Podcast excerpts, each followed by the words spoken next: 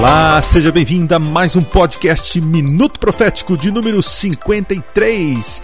Eu sou Adriano Cecílio e a reforma protestante nunca será mais a mesma depois do Adventismo. É isso mesmo, o Adventismo tem muito para contribuir para a reforma protestante. Infelizmente, muitos movimentos têm retornado à mãe católica, né? Certos uh, princípios têm sido quebrados e muitas pessoas estão aderindo a ideias e crenças e dogmas do passado. E nós estamos aqui comemorando comemorando, né, festejando mais um ano da Reforma Protestante. E a minha intenção aqui nesse podcast é falar da contribuição do Adventismo para a Reforma Protestante. E para isso trouxe aqui o pastor, professor, editor, pastor Glauber Araújo. Ele é lá da CPB, da Casa Publicadora Brasileira, e hoje vai nos dar uma aula sobre história da igreja. E no final, ele vai falar sobre o livro que a CPB é, eh, lançou, de autoria dele e de mais alguns outros pastores, doutores, falando sobre uma visão adventista sobre a reforma, tá bom?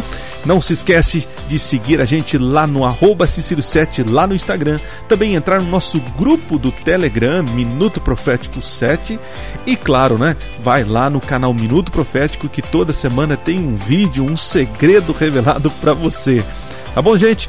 Vamos lá então estudar um pouquinho esse tema muito importante. Peço para você compartilhar aí para o seu amigo, né, para aquele que não conhece muito a contribuição adventista na reforma, que talvez pense que os adventistas são seita, heresia, né? Hoje nós vamos falar muito sobre isso. Beleza então? Bora lá ouvir esse episódio que está sensacional.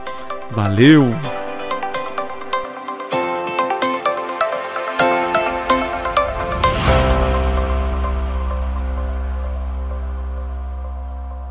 No paraíso existe um baú de tesouros cheio de méritos. Méritos de Jesus Cristo, da Virgem Maria e dos justos que, durante sua vida, amealharam tudo para nós, pobres pecadores carentes. Esta noite, este baú foi aberto para vocês.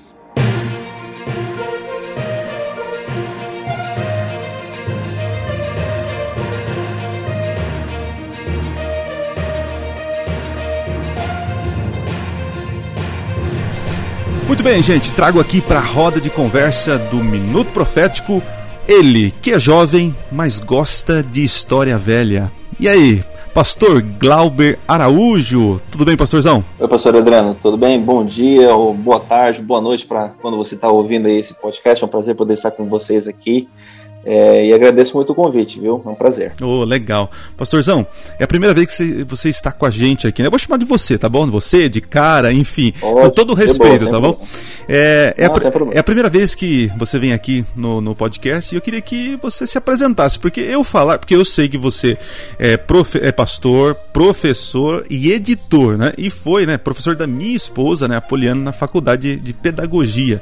Mas hoje, tá, tá aprontando o que da vida aí, pastor? Então, hoje eu trabalho na Casa Publicadora Brasileira, eu sou editor aqui. A Casa Publicadora Brasileira, a CPB, é uma editora da Igreja Adventista que produz os materiais para a igreja. Então, é, manuais, lições da escola sabatina, revistas e livros teológicos são, em sua grande maioria, produzidos aqui é, por essa instituição.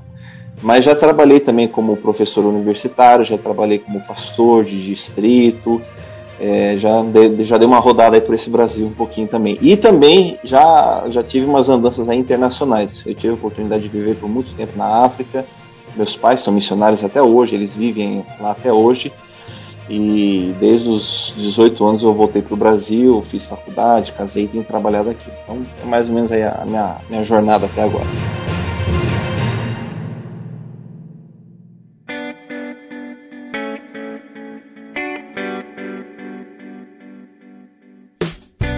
Oh, legal.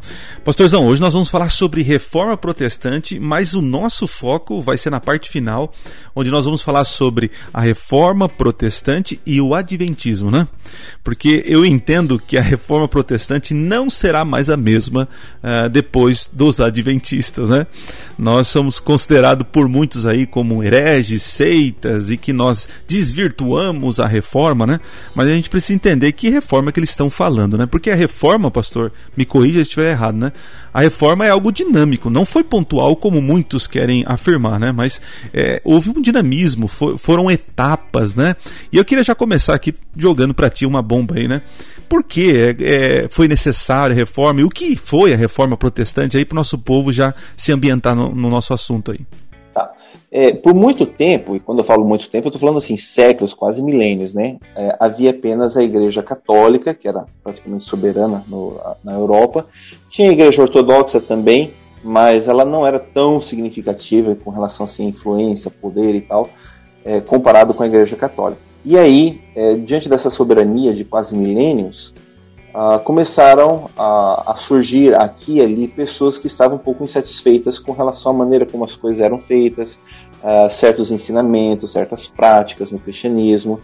E aos poucos eles foram aparecendo, pipocando aqui e ali, é, questionando, publicando materiais, pregando e tal, até o ponto em que houve um, um, uma manifestação pública que não, não pôde mais ser abafada, não pôde mais ser é, descartada, e, e conheci, foi conhecida essa, essa, manifestação pública como uma reforma protestante. E aqui eu estou falando especificamente né, de Martim Lutero, quando ele afixa as, as 95 teses na, na porta da igreja de Wittenberg. Esse é o momento assim, mais emblemático é, que, de certa forma, marca o surgimento, começo, entre aspas, oficial da reforma protestante.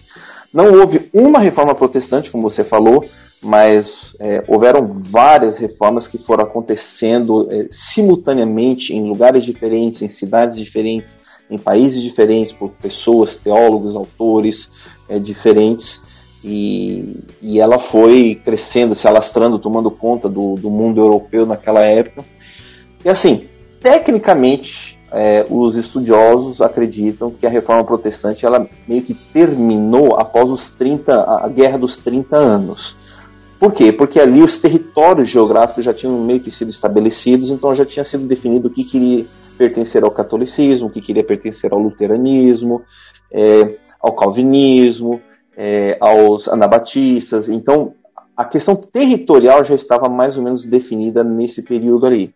Então, depois dessa Guerra dos 30 anos, você não vai encontrar muito assim autores, teólogos, especialistas falando assim de uma continuação da reforma protestante.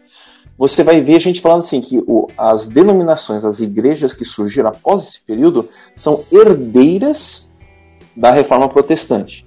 Então você tem, por exemplo, o metodismo, você tem adventismo, batismo, é, os batistas, né, assim por diante eles são considerados, ou nós somos considerados como herdeiros da reforma protestante, herdeiros dos princípios, dos métodos de interpretação, é, da mentalidade, da filosofia, mas essa essa disputa que aconteceu nos moldes que aconteceu na época de Lutero, de Calvino, de Zwingli e companhia, que tem esse elemento político, militar, ele meio que parou naquele, naquele período ali. É, eu percebo assim, né? Aquilo que eu li né, sobre reforma protestante, eu vejo que é, mais ou menos a gente pode dividir em duas etapas, né? Uma tal da reforma no magistério, né? Com alguns pensadores, né? Que até mesmo eles não, não, não queriam uma, fus uma divisão. Ou, ou, Por exemplo, Martinho Lutero, o fato dele ter colocado lá as 95 teses em latim, né? na, na igreja, ele queria apenas que a igreja revesse certos pontos, tal, tal, tal, né? E que e na cabeça de, de, de, Lutero, ele também não, não, não era tão favorável com a divisão de Estado né, e, igreja, né? E aí depois nós temos um outro movimento que é o, o, chamado dos radicais, né? É até estranho falar essa palavra hoje, né? Mas era um movimento em que entendia, não, igreja é igreja, Estado é Estado, né? E aí com isso a igreja foi perdendo o seu poder, a sua influência no Estado, e aí muitos queriam a reforma, né? ou seja, é, estavam abraçando essa reforma porque é, era bom para os negócios, né? Porque a igreja era dona de tudo, né? E aí com o surgimento do, do iluminismo, né? essa, essa maneira de rever os, os textos, ler, né? fez com que essa hemogenia, emo, hemogen, hemogenia hemoge hemogenia. hemogenia da igreja ela fosse é, ela destruída, né? Ela foi, ela caiu por terra, né? Aonde veio então o golpe lá é, com o general Berthier prendendo no papo, não é isso, pastor? Exatamente, você tem essa relação entre igreja e Estado, né, igreja e poder militar muito forte, que acabou inclusive dando toda essa soberania ao papado, ao catolicismo durante séculos e milênios. como você falou, Lutero, quando, quando ele é, professa publicamente o, o, o, protesto dele, ele não está querendo criar uma igreja nova. Ele, a intenção dele nunca foi criar a igreja luterana, por exemplo. Era uma reforma mesmo do cristianismo. Uhum. Uh, e ele continuou mantendo muitas ideias, muitos princípios. Essa relação, por exemplo, entre igreja e Estado, em Lutero, ela continua. E Lutero ele escreveu vários livros reforçando, martelando a ideia de que não, que a gente tem que fazer uso do poder político, a gente tem que se submeter aos magistrados, a gente tem que se submeter aos príncipes, aos reis, a gente tem que unir a nossa reforma ao poder político. Do outro lado, você tem os, os radicais, os anabatistas, que rejeitam essa, essa união e querem seguir o seu próprio caminho sem esse apoio militar, econômico, político e por esse motivo eles acabam sendo perseguidos não só por católicos, mas pelos próprios protestantes. Você tem uma perseguição dentro do protestantismo entre protestantes magisteriais e protestantes é, radicais. Não ouvem as vozes deles? As vozes que gritam? De seus pais mortos, seus avós, tios, tias, gritando Amada criança, amada criança. E com poucas moedas, vocês podem salvá-los da punição e da dor.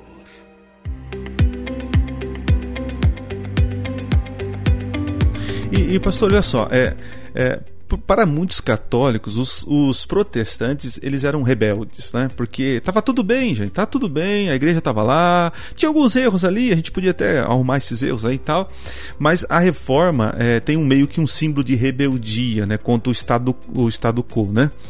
Mas é qual foi uh, os, uh, o porquê houve essa, essa revolta, essa rebeldia, né? O que, que os reformadores assim entenderam que não tinha mais como continuar, né? O que, que estava ferindo que princípios da Bíblia ou da fé, né? O que, que qual foi os elementos ali que o pessoal falou assim, não, isso aqui está errado, né? Para que então surgisse uma reforma. Então, à primeira vista, aparentemente, a, a, revolta ou a crítica, ela era a nível, digamos assim, religioso teológico. Então, você vai ter muitas pessoas que vão, vão manifestar uma insatisfação que já vem há algum tempo com relação, por exemplo, a certas práticas que aconteciam no clero, no, entre os sacerdotes.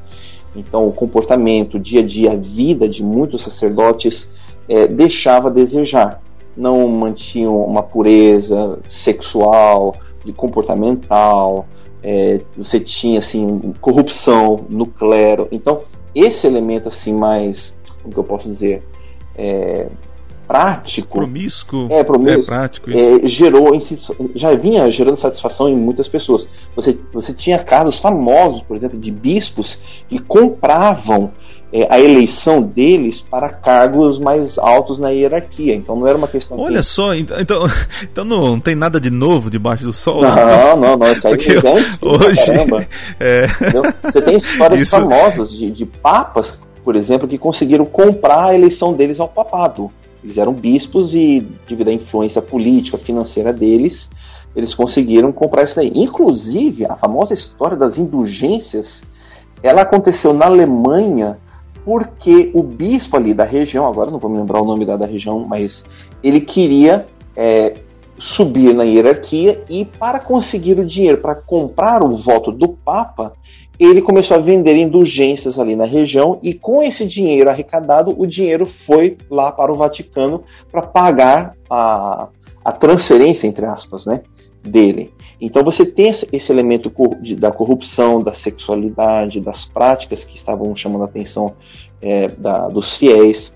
Você tem o elemento teológico também, porque com o passar do tempo, a igreja cristã ela foi cada vez mais se afastando do, do ensinamento bíblico e adotando é, ideias, princípios, conceitos que não eram bíblicos, que às vezes eram pagãos e assim por diante, filosóficos, gregos, então, isso daí começou a chamar a atenção de muitas pessoas, especialmente aqueles que eram mais assim, mais elitizados dentro da Igreja Católica, que conseguiam ler em latim, que conseguiam estudar.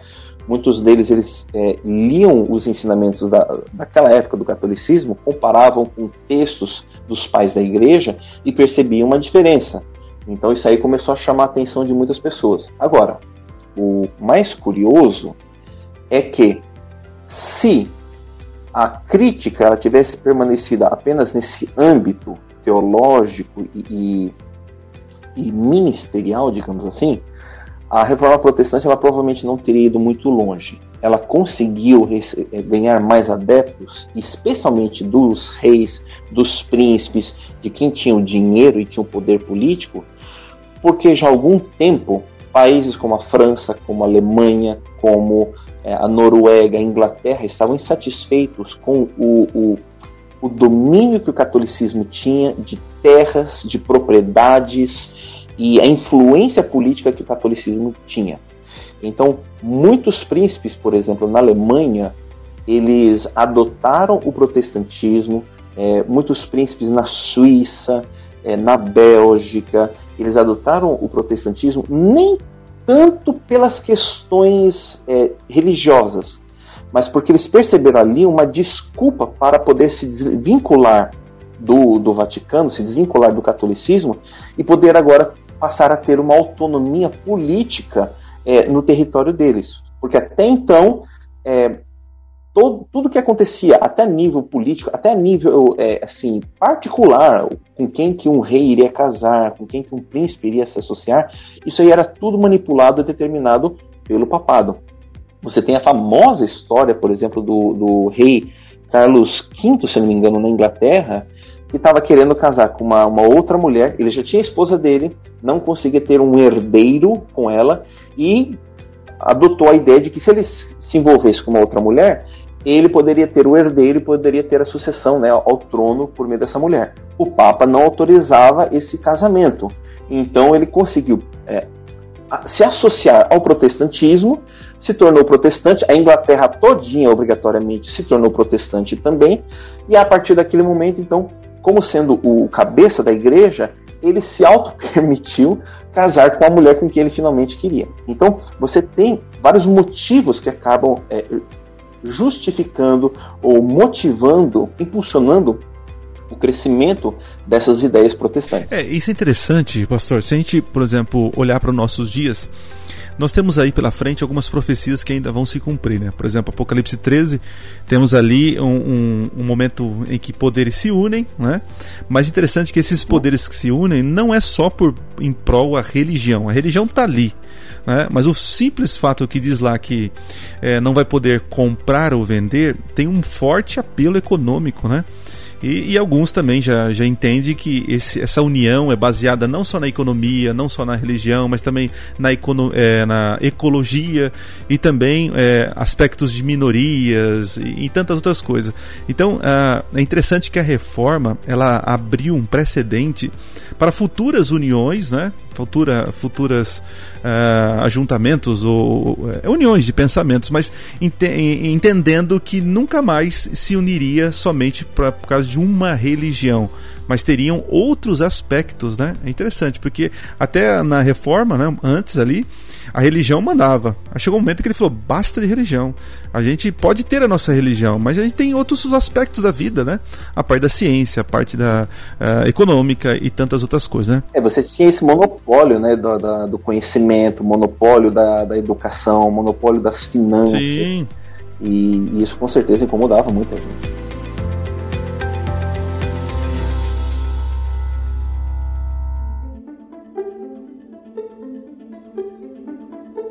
Mas vamos, vamos tentar levantar algumas lebres aqui, né?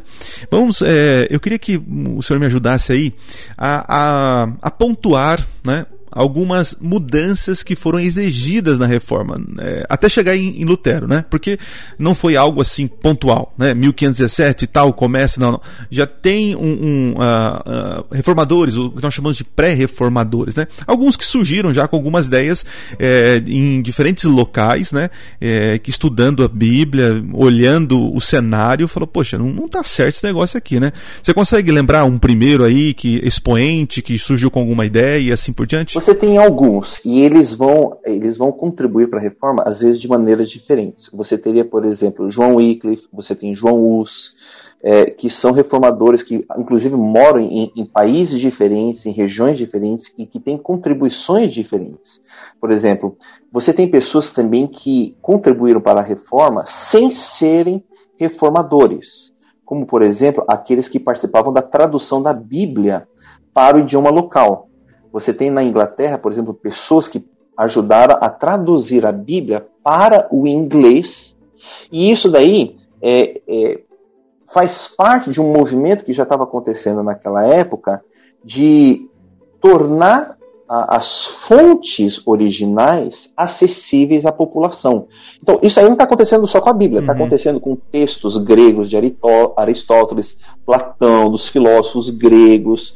É, você tem assim, esse renascimento do interesse pelas obras originais. Então, você tem essa vertente mais uhum. acadêmica uhum. que está interessada em, em tornar o acesso mais fácil às populações desses textos originais. E uma vez que você tem esse acesso, você começa a comparar o texto original com o que está sendo ensinado naquela época. E a revolta começa a surgir. Você tem teólogos ou, ou bispos, que nem eu mencionei né, no caso de, de João Hus, que é, tem uma, uma, ênfase mais religiosa, tem um interesse mais religioso de ensinar a Bíblia, de ensinar a doutrina bíblica, como ela era no período apostólico. Então você tem esse desejo, esse interesse de voltar a conhecer como que era o ensinamento no período apostólico, a ênfase na Bíblia, principalmente, e não na tradição, nos pais da igreja. É, então você tem esse, esse movimento que que inclusive precede a Lutero é, 100 anos, 150 anos antes de Lutero começar a fixar as teses dele na, ali em, Wittenberg. Então você tem sim várias pessoas que surgiram antes e que foram é, preparando o terreno para que isso acontecesse. Agora, tem um, um detalhezinho importante que é, algumas pessoas destacam. Ele não era reformador, mas ele contribuiu muito para a reforma, que era o o cara que inventou a imprensa, o Gutenberg. Oh, verdade, verdade. Sem a imprensa, Lutero não teria tido a influência que ele teve é, só escrevendo e tendo os textos dele copiados à mão, porque ia demorar uhum. uma eternidade para copiar os textos, para os textos se proliferarem, entendeu, por toda a Europa. Mas com a invenção da imprensa, graças a Gutenberg, Lutero ele escrevia um texto em, em, questão de assim de dois três dias aquele, aquele texto já estava assim sabe alcançando Alastrado. países distantes alastrando por todo o território então você tem assim pessoas que contribuíram tanto no aspecto religioso quanto no aspecto literário quanto no aspecto acadêmico linguístico e todo esse cenário contribuiu para que no momento certo pessoas como Lutero como Calvino como Zwinglio pudessem divulgar essas ideias e as pessoas aceitassem essas ideias por motivos toca, religiosos ah, ou por desses, motivos é, financeiros. É, desses pré-reformadores, a gente vê, por exemplo, o Wycliffe, né, ele fez algo interessante, né, pegar a, a Bíblia, que era só para uso e interpretação do clero, né, e agora ele, ele é, traduz para um vernáculo comum, né, a língua comum do povo, e quem quem é, fizesse isso, ou seguisse os ensinamentos e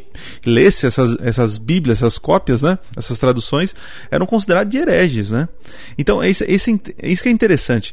Quando a, a reforma começa Sim. a ser pontuada, né, é, verdades começam a aparecer e, e a Bíblia começa a ficar mais próxima do povo, todos aqueles que avançam nisso eram considerados como, como hereges, como seitas, como uh, rebeldes do, de, da igreja, não é assim? Sim, com certeza. Você tem uma perseguição tremenda que acontece justamente pela facilitação do acesso a esses textos aí. E e a perseguição ela é brutal, não é só uma questão assim de, de uma pressão é, social, uma pressão emocional. Você tem gente que literalmente morre. É, João Urso ele foi queimado na estaca, né? Uhum. É, você tem gente que, que realmente derramou literalmente o sangue para que a gente pudesse hoje ter acesso a essas facilidades. Hoje em dia você compra uma Bíblia por o quê? 10, 14 reais? Sim, sim. Naquela época, não, você tinha que vender a tua casa. O preço de uma Bíblia era praticamente o preço de uma casa uhum. para você poder ter acesso. Então, todo o esforço que era feito para facilitar o acesso das pessoas à Bíblia e a interpretação individual, ela era rechaçada pela igreja, ela era vista com, com maus olhos mesmo. Escutem. Abram os ouvidos. O pai chama o filho. A mãe, a filha. Quando uma moeda tilinta no cofre, uma alma sai do purgatório. Bom temente a Deus. Tem uma moeda para Cristo?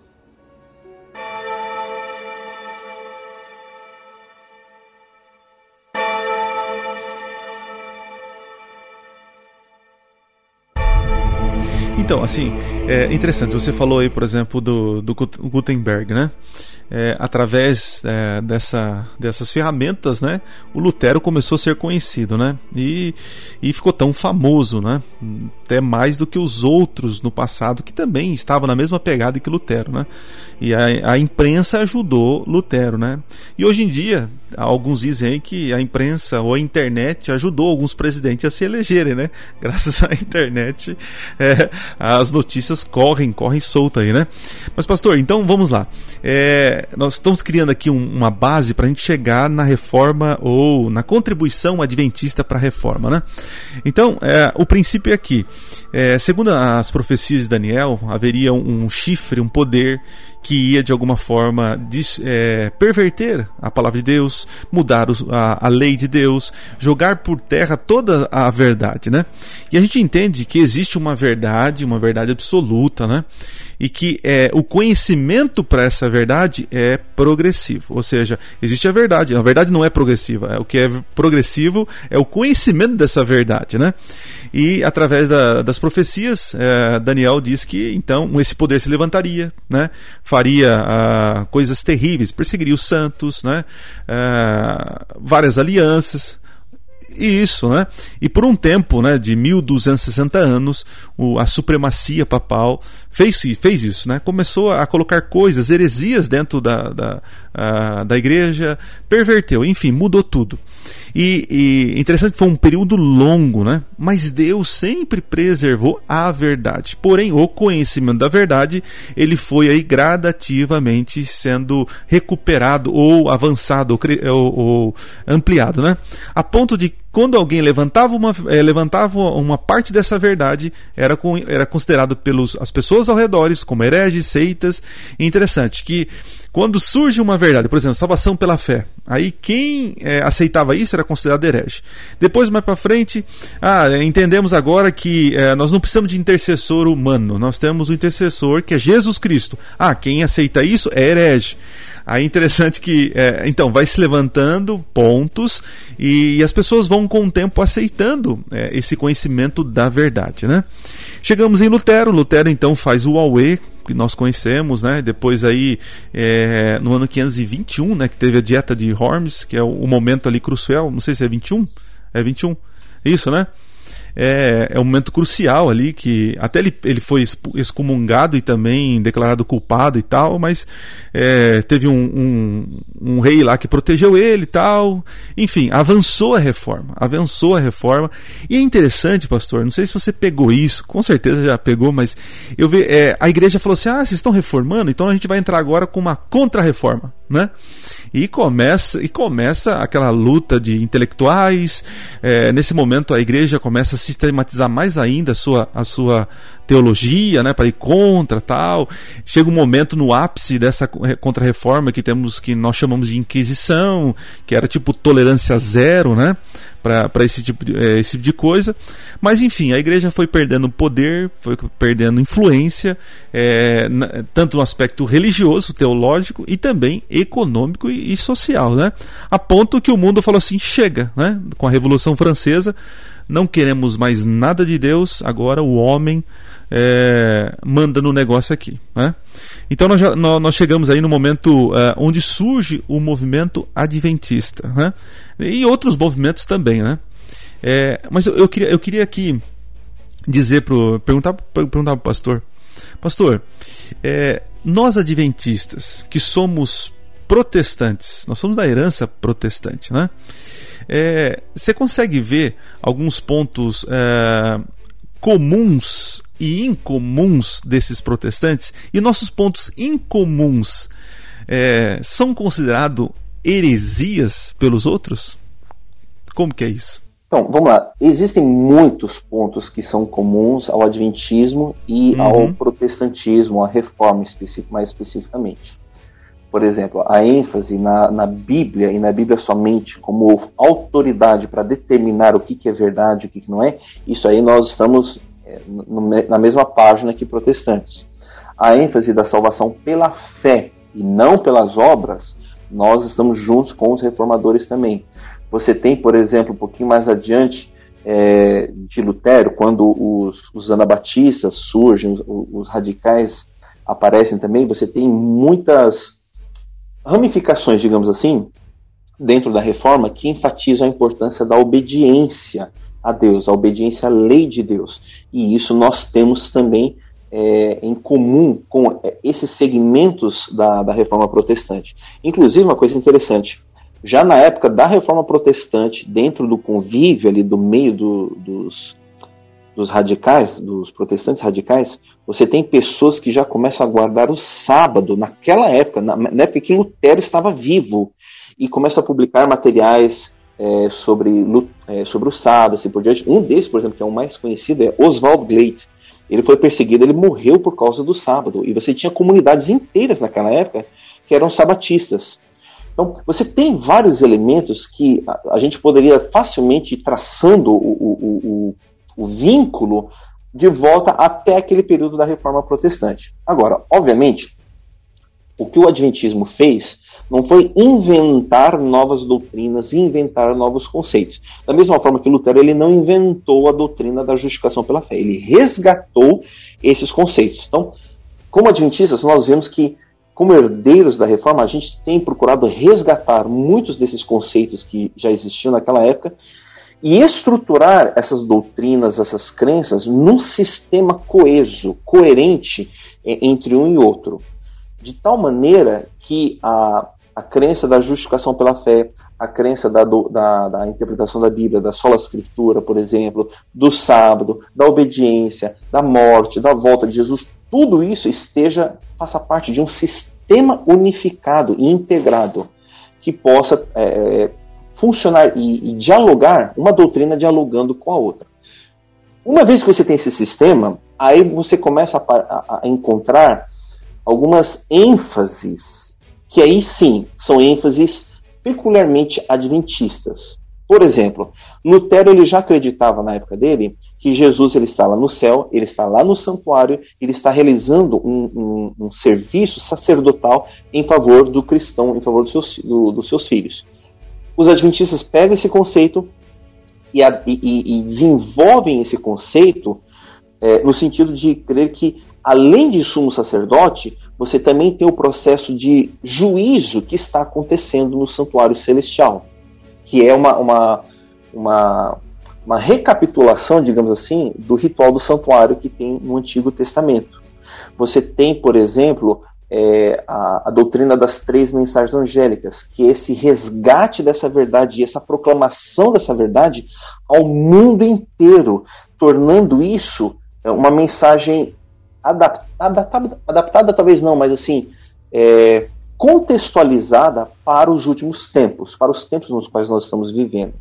Então, é, você tem esses elementos de continuidade e você tem esses elementos de avanço, de progresso, de, de você fala, de, de progressão no conhecimento da, da Bíblia, da, da crença.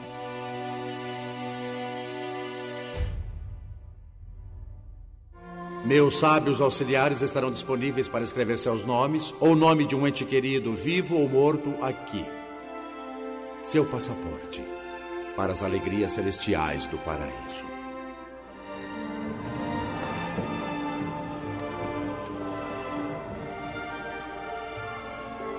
Nome?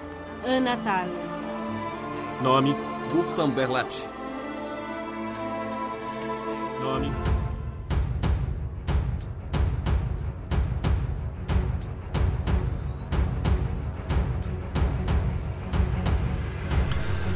É, eu vejo assim, ó, por exemplo, quando os reformadores levantaram as suas, a, a bola aí, né, as ideias, né, é, uma luz sobre uma verdade, é, eu percebo assim, olhando na história, que eles abraçaram aquela, aquela, aquele conhecimento e pararam ali. Né? Você vê isso pontualmente na história. Né? Eles descobrem uma coisa, então eles morrem com aquilo. Né? Eu vejo Lutero. Lutero pouco avançou naquilo que ele é, queria. Né? Até as 95 teses que tem lá, é, hoje o cristianismo é totalmente assim, é muito mais à frente. Né? E muitos que avançaram, e muitos que avançaram nessa ideia, ampliaram o conhecimento dessa verdade, foram chamados de hereges, hoje não são, e aqueles que continuam ampliando o conhecimento são chamados de herege e seita, né? E aqui fica uma coisa interessante para quem está nos ouvindo.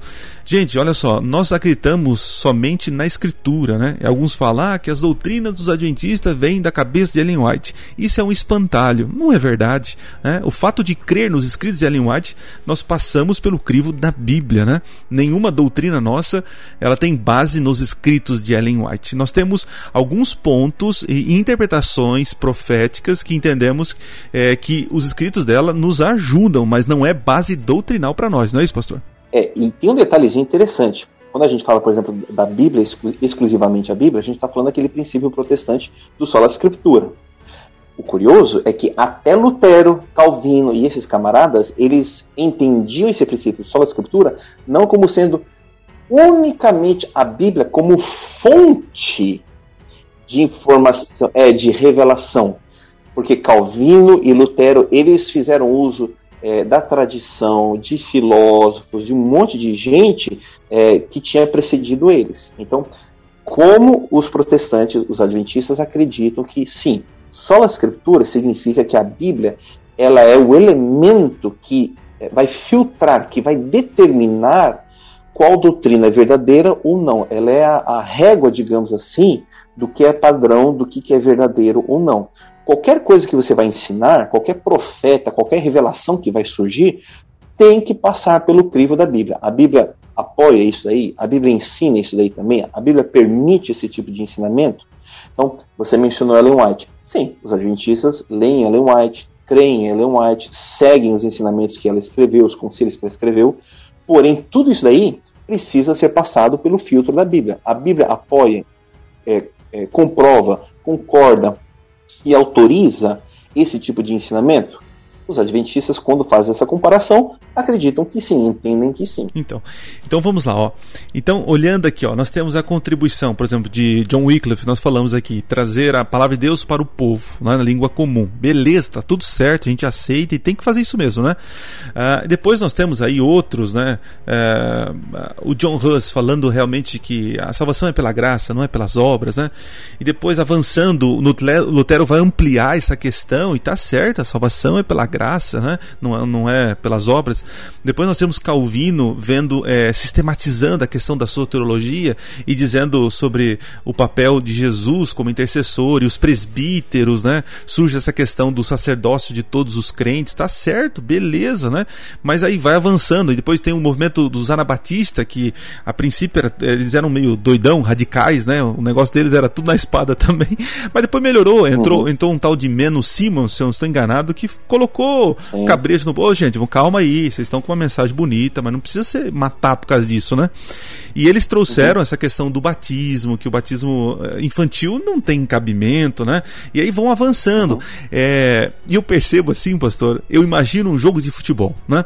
O goleiro lá atrás, quem sabe, o, o, o Pedrão lá, os, os apóstolos, eles dão um tiro de meta. Tum, um tiro de meta. Aí cai lá no meio do campo, é, John Wycliffe mata no peito, toca aí, quem sabe, pra, pro, pra John Huss, aí John Huss né, dá uma, uma uhum. driblada ali e tal, toca aí pra, pra Lutero, Lutero passa a bola pra Calvino, e Calvino passa pra é, Zwinglio, e vai avançando, avançando, surgindo os batistas. Passa por João Wesley. Isso, né? Aí de repente, quem uhum. sabe aí, né, temos a Guilherme Miller mata no peito, e ele acha que ele vai fazer o gol. Ele acha que ele vai fazer o gol, né?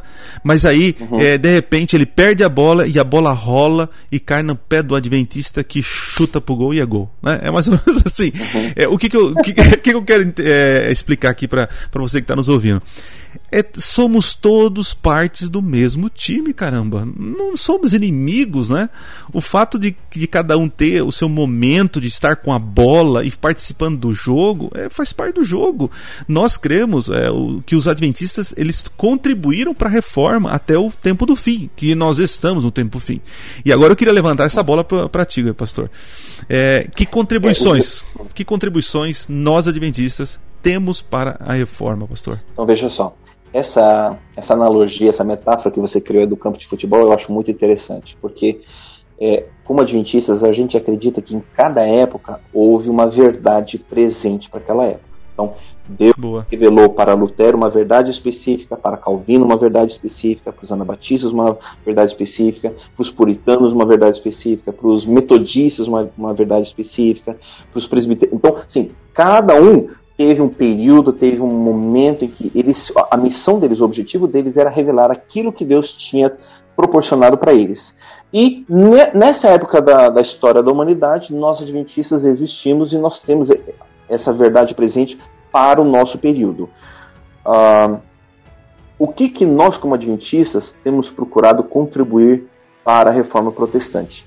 Uma, Primeiro, aquele conceito que você mencionou de poder avançar, progredir a partir dos pontos que foram levantados anteriormente por esses reformadores. Então, a ideia de não apenas parar, se contentar com o que já foi estudado, com o que já existe, mas pegar aqueles conceitos e avançar, estudar, melhorar esses conceitos e tentar entender como isso se aplica é, na profecia bíblica para os tempos de hoje. Muitas coisas que eles fizeram naquela época da reforma, eles entendiam que tinha algum significado histórico, algum significado até escatológico, mas eles não entendiam exatamente onde na profecia eles se encaixavam.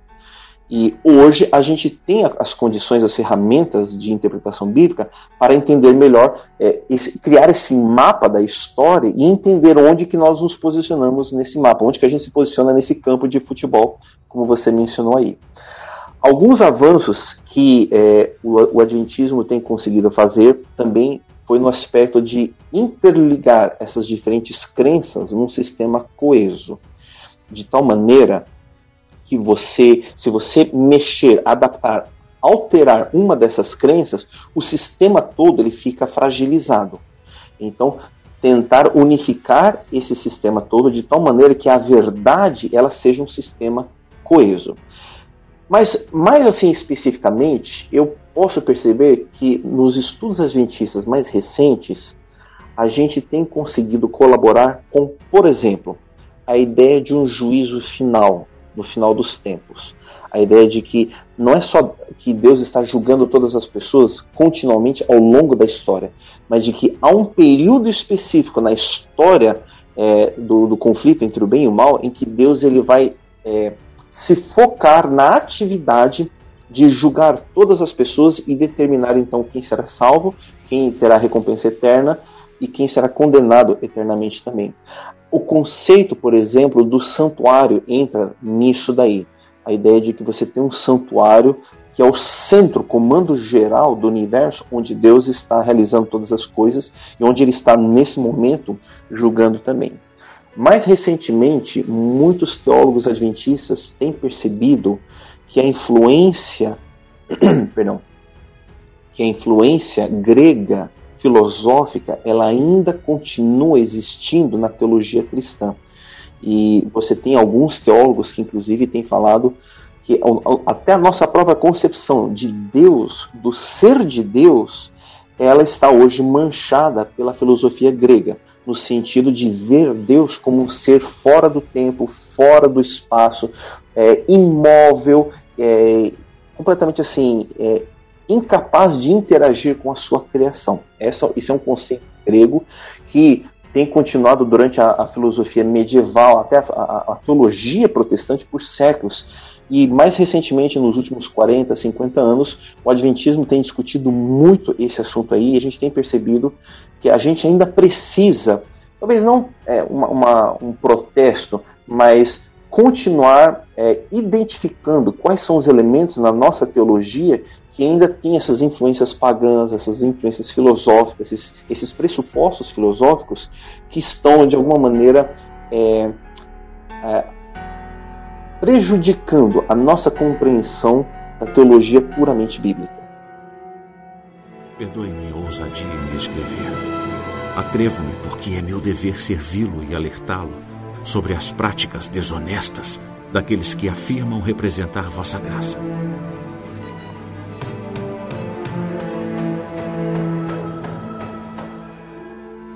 Cristo não pregou a divulgação de indulgências, mas de suas palavras. Envie isso a Roma.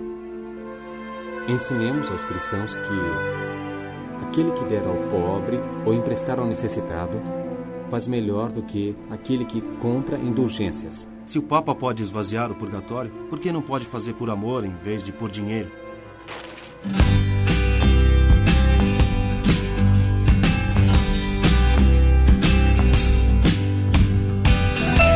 É, é interessante que o nosso ouvinte entenda que houve salvação em todos os tempos, né?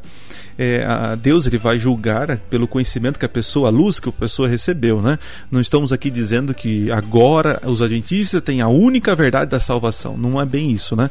Mas nós entendemos que fomos levantados para contribuir para o avanço né, desse conhecimento da, da, verdade, né?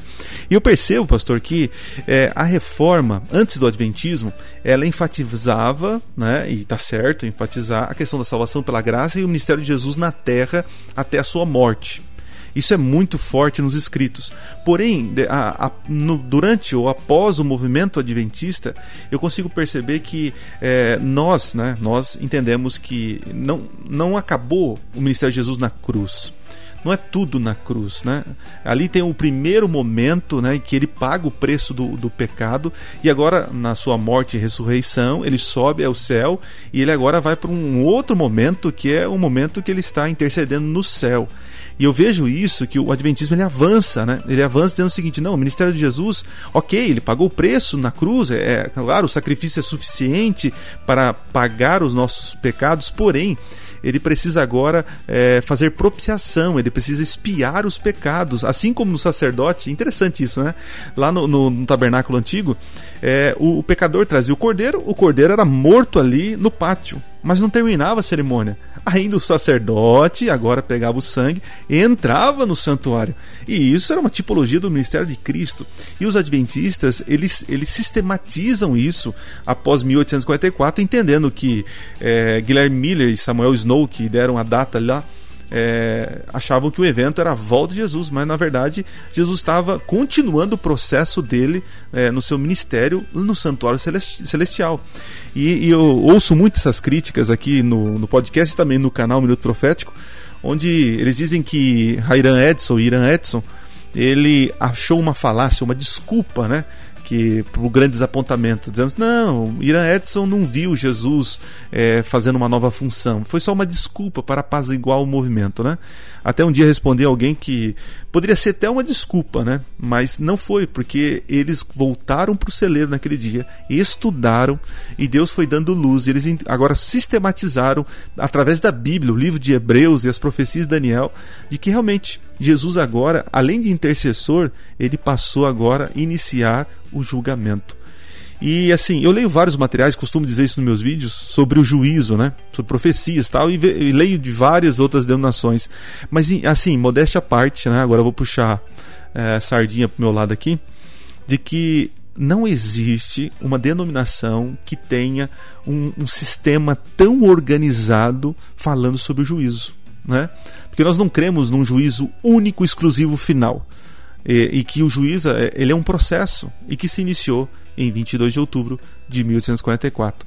É, então eu desafio quem está nos ouvindo a estudar mais sobre esse assunto e vão perceber que tão importante quanto traduzir a Bíblia para o povo, tão importante quanto falar sobre salvação pela graça, em detrimento de indulgência, essas coisas todas, é, o ministério sacerdotal de Cristo no santuário é importante também. E isso leva a outros, outros aspectos, né? Que vem a questão da lei de Deus, né, pastor? Que ah, existe uma norma para esse juízo, não é isso? A pessoa é salva, ok, mas e aí? É salva, é salva uma vez salvo, salvo para sempre, né? E através dos estudos a gente percebeu que não é bem assim, né? E que o Adventismo contribui com isso, que é uma herança dos puritanos a, vive, a, a viver de uma forma decente, de acordo com o que você professa, né? Uh, e percebemos também, pastor, que as pessoas não têm problema com os mandamentos, elas têm problema com o sábado. Então, podemos afirmar, pastor, que nós estamos contribuindo e que a reforma não acabou, pastor? Olha, eu espero que a gente esteja contribuindo mesmo. Se a gente está gastando esse tempo para não contribuir para nada, então vai ser uma lástima. É, eu, é. eu, percebo que sim, ó, o fato da gente conseguir é, voltar a tocar nesses assuntos e integrar o diálogo que, que poderia ter tido no passado, mas infelizmente não aconteceu.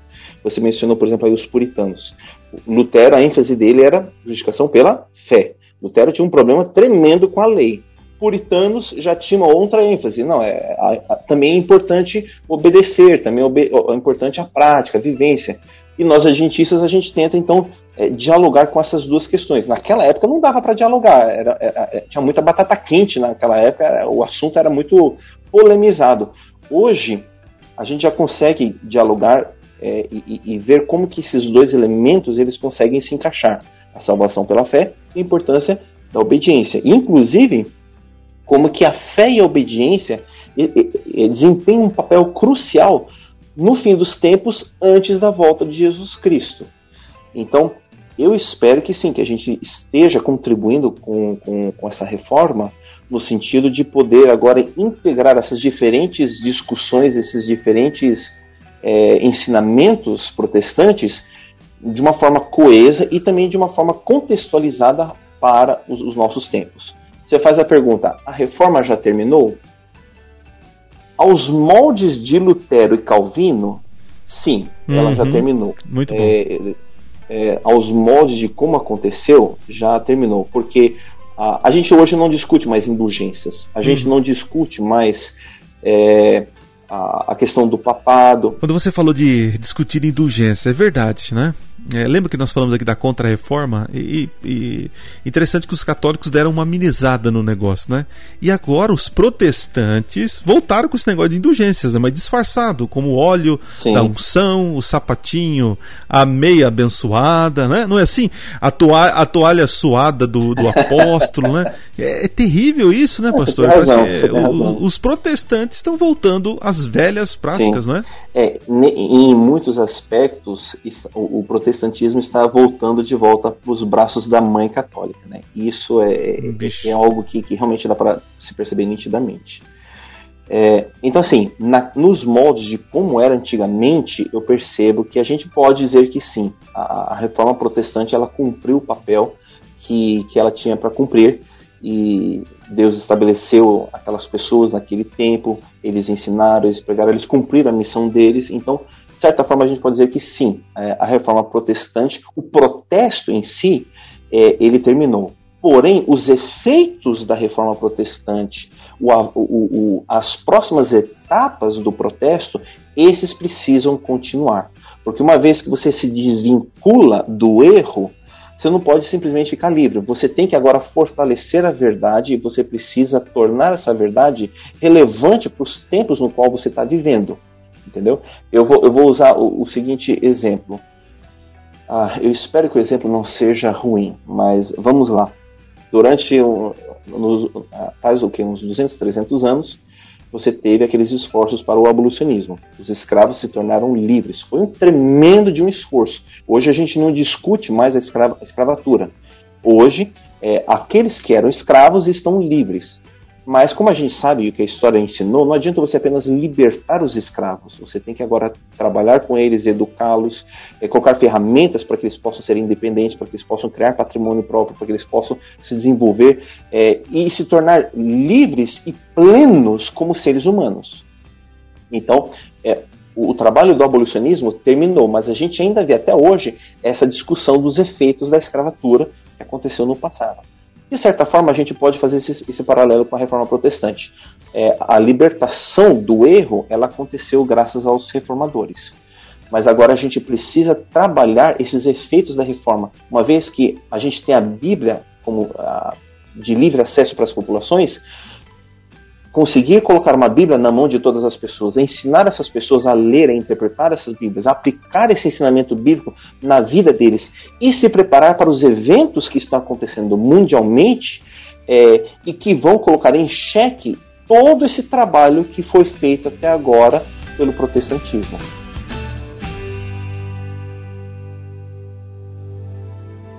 Meu Deus, quem é esse tal de Lutero? Boa gente de Magdeburg, peguem a sua salvação enquanto ainda podem. É muita graça por bem poucas moedas. Com essa indulgência, qualquer pecado será absolvido. Posso absolver até a alma do homem que violar a própria mãe de Deus. Um quinto da coleta costumeira. Como vamos explicar a Roma? O maldito herege. Ele irá queimar no inferno. Esse padreco alemão bêbado está intoxicado de si mesmo. É, a mentalidade da reforma ela precisa avançar e que é, não tem problema em ser rebelde né, nesse sentido, desde que você tenha fundamento, né? E o fato de você trazer uma, uma luz maior da verdade, ela precisa ser provada e ser conversada, discutida, né? É, no momento que nós estamos no fim do tempo, eu não acredito que tenha mais alguma luz sobre a verdade. Eu acredito que Deus, o suficiente para o tempo do fim, já foi revelada. Agora o que, que precisa é realmente a gente continuar firme, né? E, e, e viver isso, né? E não voltar, né? Não retroceder. É, eu vejo muitos, como nós falamos aqui, né? Muitos protestantes abraçando ideias que tanto tempo a Igreja Romana defendeu, né? Mortalidade da alma, falsos dons espirituais, né? A falsa, o falso dia de descanso, né? Então tem muitos realmente que pararam a reforma, né? E mais do que reformar uh, o cristianismo, a gente precisa reformar o coração, né, pastor? E eu queria terminar aqui pedindo que o senhor é, desse um conselho para alguém aí que está conhecendo as verdades, está em conflito, né? Achando aí, poxa vida, mas eu estou aqui, eu estou conhecendo o Adventismo. Alguns falam que eles são isso, são aquilo, mas eu estou estudando. Será que isso? O que, que eu faço? E também deixasse para nós aí algumas recomendações de alguns materiais para nós, para poder aprofundar mais é, o assunto, né? Dessa, dessa nossa conversa aqui. Olha, é, eu acho que muitos de nós vivemos em tempos que se parecem muito com a Idade Média. Embora hoje a gente tenha internet, embora hoje a gente tenha acesso à informação a muita coisa, tem muito misticismo, tem muita crendice, tem muita fake news, né? É, é a palavra do momento. É, e em muitos aspectos isso se assemelha à Idade Média, ao período é, em que essas pessoas, esses reformadores, tiveram que se levantar e proclamar a verdade e chamar a atenção das pessoas para esses ensinamentos que, que estavam ali, mas, mas que tinham sido esquecidos, abandonados pelas pessoas daquela época. Hoje, muitos cristãos vivem num universo cristão, é, no universo de denominações, que é difícil você identificar qual é a verdade, porque está todo mundo apontando numa direção diferente. Está todo mundo apontando para uma, uma ideia, uma crença, um líder, uma prática. E aqui eu acho que Lutero ele é fundamental para isso. Vamos voltar à Bíblia. Vamos voltar ao estudo da Bíblia, vamos colocar a Bíblia como é, padrão único de, de, de, interpretação, como autoridade única para determinar o que é verdade e o que não é. E a partir dessa plataforma, conseguimos desenvolver e crescer a nossa, é, a nossa fé particular, pessoal, é, em Deus e nos ensinamentos da Bíblia. Uh, você pediu para eu recomendar alguns, alguns textos Uh, tem um livro que a gente publicou na, na, na, Casa Publicadora Brasileira, isso aí em 2017, comemorando né, os 500 anos da Reforma Protestante. Eu tive a, o privilégio de, de, ser o organizador desse livro. Se chama Reforma Protestante, uma visão adventista. Não, eu não sou o único que escrevi esse livro, é, uma, é um conjunto de, de professores de teologia, de, de redatores, de especialistas, que cada um foi escrevendo um capítulo é, desse livro e traz uma perspectiva muito interessante, uma perspectiva adventista com relação a, a esse, esse acontecimento né, dentro do cristianismo. Tem outros livros que eu, que eu gostaria de recomendar também. Tem o, o, livro de Ellen White, O Grande Conflito, que traz uma ótima análise da reforma protestante, né, trazendo essa perspectiva, né, profética especialmente, é, de como que é, a reforma protestante ela cumpriu é, as profecias né, da, da, de Apocalipse concernentes a esse período aí. Eu aconselharia vocês a lerem os textos de Lutero. Você tem é, hoje que já, já foram traduzidos para o português, uma coleção de 13 volumes de obras selecionadas de Lutero, que foram publicadas pela Sinodal e pela Este. E, e, e, se você tem acesso a esse material, eu acho que é uma prática muito interessante você poder ler o, o próprio texto, a própria maneira de, de, Lutero se expressar, de ele apresentar as ideias dele. Você tem o, o texto de Calvino também, as Institutas, né, de, de João Calvino, que eu recomendaria vocês lerem.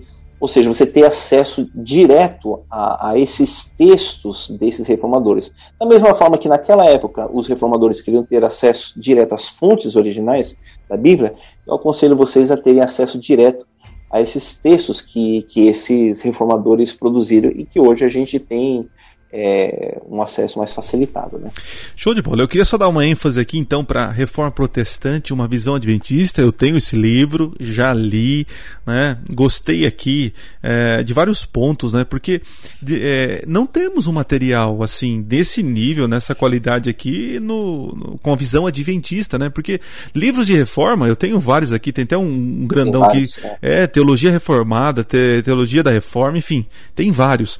Mas para você que quer entender a visão adventista, né, a herança da reforma na, no movimento adventista e a contribuição do adventismo, eu indico para você, vai lá na CPB, coloca lá a reforma protestante, né, uma visão adventista, que com certeza vai valer a pena, porque é, esse material aqui nos ajuda a fazer os links, como nós falamos aqui no podcast, né, da, daquilo que começaram no passado e o que a igreja então herdou e avançou. Muito top.